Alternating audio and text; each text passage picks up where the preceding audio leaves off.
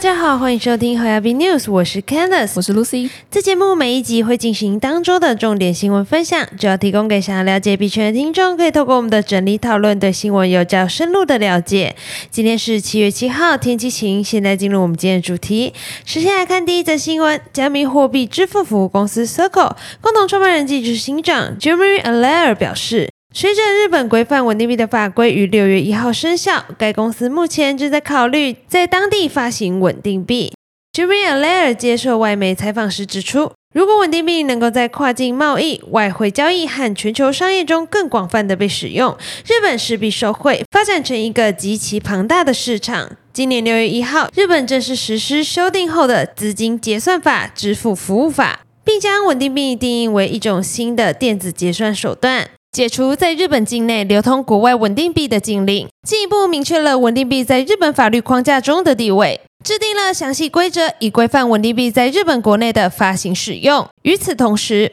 资金结算法也使日本成为全球最早一批建立境外稳定币使用框架的国家。Jeremy Allaire 就认为，这是日本政府和金融厅最意义重大的政策之一。Jeremy Allaire 透露。他上个月曾亲自赴往日本探访，并表示 Circle 有兴趣在日本建立合作伙伴关系。那么 USDC 等稳定币如何在日本境内合法流通呢？我们来看一下详细报道。根据日本现行资金结算法，稳定币被认为类数位货币，并归属于外汇交易，因此发行方将仅限于国内的银行、转账服务商和信托会社。至于海外发行的稳定币，其监督则是由日本即将出台的新牌照电子支付手段处理业者负责。目前在日攻读博士的旅日律师黄雅森早前曾解释，目前只有银行、信托公司及资金移转移动业，类似台湾的电子支付持牌者能够发行稳定币。若要作为二级市场去分销稳定币，则另外需要取得即将出台的电子结算手段等处理业者牌照。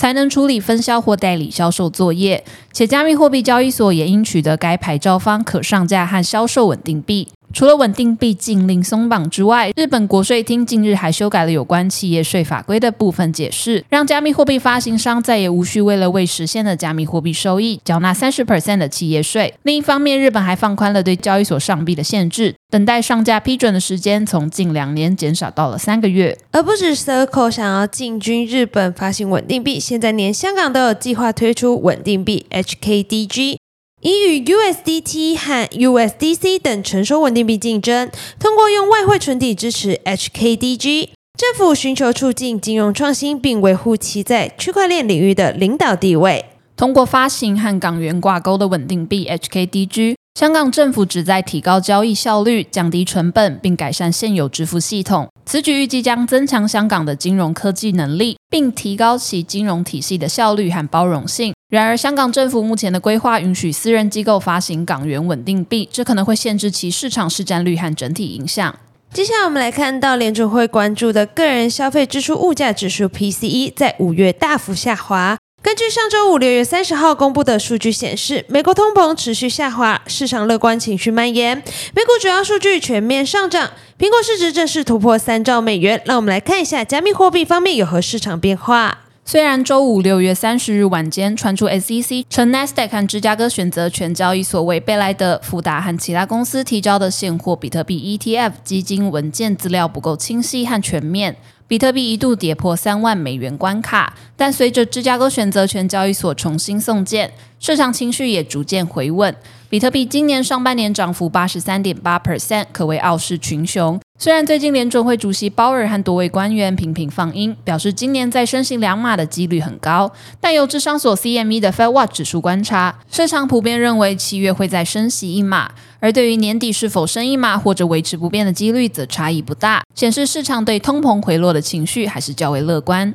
接下来我们来看到贝莱德执行长 Larry Fink 在接受福克斯商业频道采访时表示，他希望与监管机构合作，听取他们对资产管理公司最近提交的现货比特币 ETF 申请的担忧。表示市值最大的加密货币比特币具有数位化黄金的作用。Larry Fink 说道：“比特币并不以任何一种货币为基础，因此它可以作为一种替代性资产。它在很多方面都将黄金数位化，与将资金投资于黄金作为对抗某个国家反中问题或者所在国家货币贬值的对冲手段不同。比特币是一种国际资产。” Blockbeat 此前报道，于七月四日，贝莱德通过纳斯达克重新向美国证券交易委员会 SEC 提交了比特币现货 ETF 申请。表明 Coinbase Global Incorporation 将提供市场监督。SEC 曾表示，贝莱德和富达等机构提交的初步申请文件不清晰、不全面，因为他们没有指明监管共享协议的合作机构。而 Larry Fink 在采访时也表示，贝莱德和监管机构有着合作良好的记录，